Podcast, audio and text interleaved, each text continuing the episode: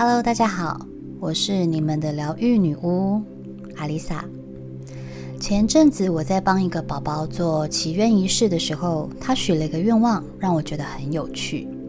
这个愿望我从来没有思考过，也没听过任何人把它当做愿望来许。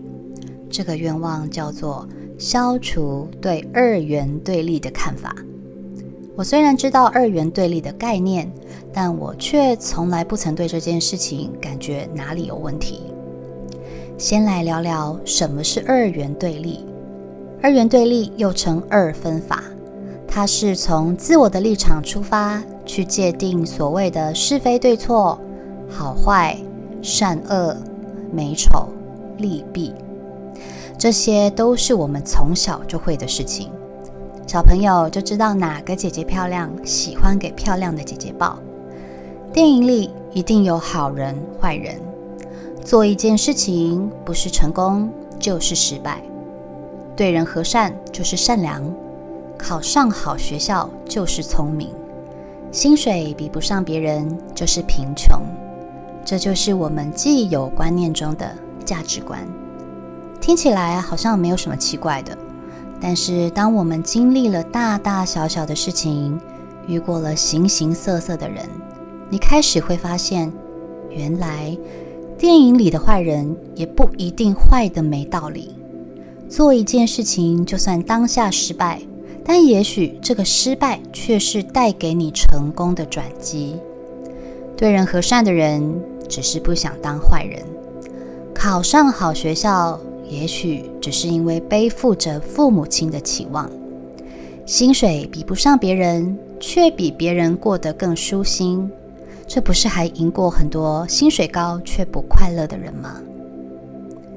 二元对立的思维会让眼前的世界一分为二，这也会让我们的内在层次停留在二分法的框架中，人生只有黑与白，没有灰色地带。在看待事情的角度上会变得狭隘，以至于我们的脑袋难以有所突破与成长。这就是大家所说的固执。当一个人基于理性和逻辑思考之下来坚持自己认为是好的状态，我们称之为执着。它是一个带有赞美与贬低色彩的中性形容词，而固执呢？则是指缺乏对于逻辑有利条件的充分考虑状况下，对某种观点或状态过度坚持，也就是非理性的执着。而这种固执的核心就是拒绝改变。一个人拒绝接受外界的观点、思考方式。或是因为长久以来用同一种思维在判断是非对错、好与坏，接受新观点或是改变原本既定的思维模式，会感觉没有安全感。即使心里觉得好像另一个方式也不错，但还是坚持自己的看法。这样一来，就无法真正的去接纳人类的无极限可能性。因为很多事情还没开始，就先被自己既定的价值观打败了。二元对立的思维模式，除了影响价值观，也深深的影响人际关系。当我们掉入二元对立的思考中，很多事情就变得难以解决。如果每个人都是这样的思维，要么得罪别人，要么就是勉强自己。讨好别人，但我相信这两种方法都不是大家乐见的。例如，有一种人总是喜欢潇洒的说：“反正我就是这样的人啊，了解我的人就会接纳，不了解我的人，我也不多做解释。”听起来很潇洒，结果年纪越大，朋友越来越少。这也许不是因为为人有什么问题。而是让自己困在二元对立的思维中，认为懂我就应该要了解我的为人，不懂我的不往来也无伤大雅。但是说真的，没有人有必要去了解你，甚至去摸清楚你的内心安装的是什么样的灵魂。其实我以前也是这样的人，平常都很好说话，但是只要一个踩点，我就会冷处理，不往来，不解释，不交代，隐忍，但不说破。但所幸我的朋友都很包容我。现在想起来，这些还留在我身边的朋友都很天使。最近呢，有一个朋友看我的讯息回的疑似有点火爆。还立刻打电话来问我：“哎，你在生气吗？不要生气啦！我现在年纪大了，朋友也没几个，我很珍惜你。哎，我才快点跟他说没有啦，我在洗头，没有手回讯息啦。真的是有够可爱。我们的年纪都大了，留在身边的朋友都变得特别珍贵，哪还有什么本钱说那句懂我就懂我，不懂就算了。”虽然跟朋友争执这件事情还是偶尔会发生，毕竟越靠近的朋友就越容易产生摩擦。但我学会看淡，不把话说死，不再认为要么不是闺蜜就是陌生人。现在无法处理的就放着，等待时机到了，一定会出现第三种选项。对于职场。二元对立的思维也无法为你带来更多的业绩。有一个学员告诉我，自己的事业刚起步，当然客户开发这部分是非常重要的。有一次，他遇到了一个问题超多的客人，每次花了时间回答一个问题后，又会继续发问其他问题，也迟迟没有跟他下单，还嫌价格太高。他开始觉得不耐烦了。毕竟一来一往的回复问题真的是很需要时间，在二元对立的思维中，通常很多人会在这个阶段就放弃这个客人。一来浪费时间还没有任何收益，加上二来客人嫌价格太高，等于这个客人已经被宣告无效，不如把时间花在其他可开发的客人上，还更有效益。他心里一边想着问这么多又不买，根本浪费时间；另一方面又想着，反正现在也还没有这么多订单，是有时间可以回答这些问题。哪怕有一丝希望，就好好服务这个潜在客人吧。没想到这个客人在讯息往返一个月之后，告诉他：“虽然我觉得你的价格太高。”但是很感谢你每次都这样耐心的回复我的讯息。我把你介绍给我的朋友，他是公司的采购，也许你能符合他们公司的需求。最后，他顺利的拿下了一笔大单。这个学员并没有掉进要或不要、买或不买的二元对立陷阱中，反而他在第三种选择中。得到了最好的结果。对于爱情，相同的也有二元对立的思维，就是爱或不爱。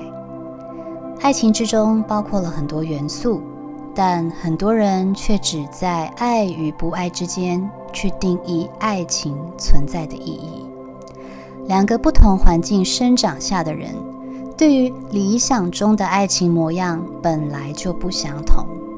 如果硬要自己单方面的判断爱与不爱这件事，反而会让真正的爱情成为遗憾。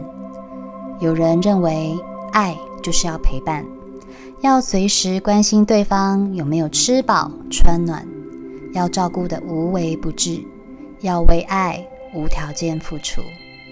有人全心全意投入工作，无法时常陪伴。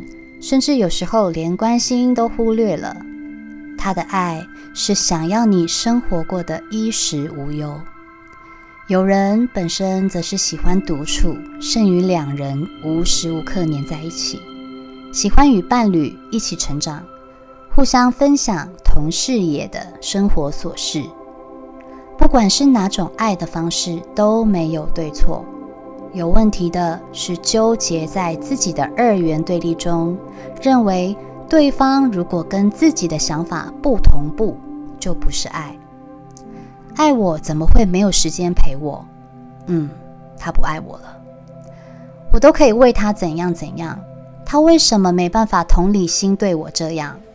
嗯，他不爱我了。他以前可以，现在却说不行。嗯，他不爱我了。然后开始在脑袋里上演着各式各样的悲情剧。他是不是劈腿了？是不是腻了？是不是我已经对他没有吸引力了？这些歇斯底里的自问自答。最终压垮了爱情。有一句话是这么说的：“爱与不爱不是二元对立的选择题。爱情有太多可能性，是无法用爱或不爱来解释的。它是一种不断在改变的关系。有时候走快了，就缓下速度，给彼此一些喘息的空间；有时候走慢了。”就花些心思去维系感情，除了爱与不爱，其实还有很多选项。纵观以上，你有没有发现自己原来无时无刻都掉进二元对立的陷阱当中？要突破困境，就得超越二元对立的状态，这也是自我觉察的一种方式。学会不批判。让自己超越自我局限，不被限制性的信念束缚。在《与神对话》这本书里提到，如果没有寒，你就不知道什么叫做暖；如果没有上，则下就是空的。这全是你定义出来的。关于所有这些事物的看法，都会随着年代改变，甚至随季节而改变。就像以前我们觉得夏天三十八度就很热了，现在夏天都还常常破四十度呢。宇宙仅仅提供我们体验的机会，但决定如何去定义它们的却是我们，而我们所知道的却远远不及宇宙的浩瀚与广不可测。我们所体验的都是我们造就它的。当你的选择只有二择一，那么结果就只会从这两个选项中产生。存在于我们周遭的人事物都没有绝对的对与错、是与非，它会因为每个当事者的主观意识，呈现每个人对那个事件的观点和行为模式。打破二元对立的惯性思考模式，不仅可以提升我们人生视野的高度，也不再被这个狭隘的框架挤压的失去自己原本的模样。最重要的是，你会过得更快乐。最后，感谢让我注意二元对立的这位宝宝，让我有了这一篇的灵感，也让我多上了一课。也欢迎大家可以留言给我，告诉我你们有兴趣的话题，我有时间都会把它录成节目来跟大家分享哦。我是阿丽萨，我是你们的疗愈女巫，我在九又四分之三月台等你。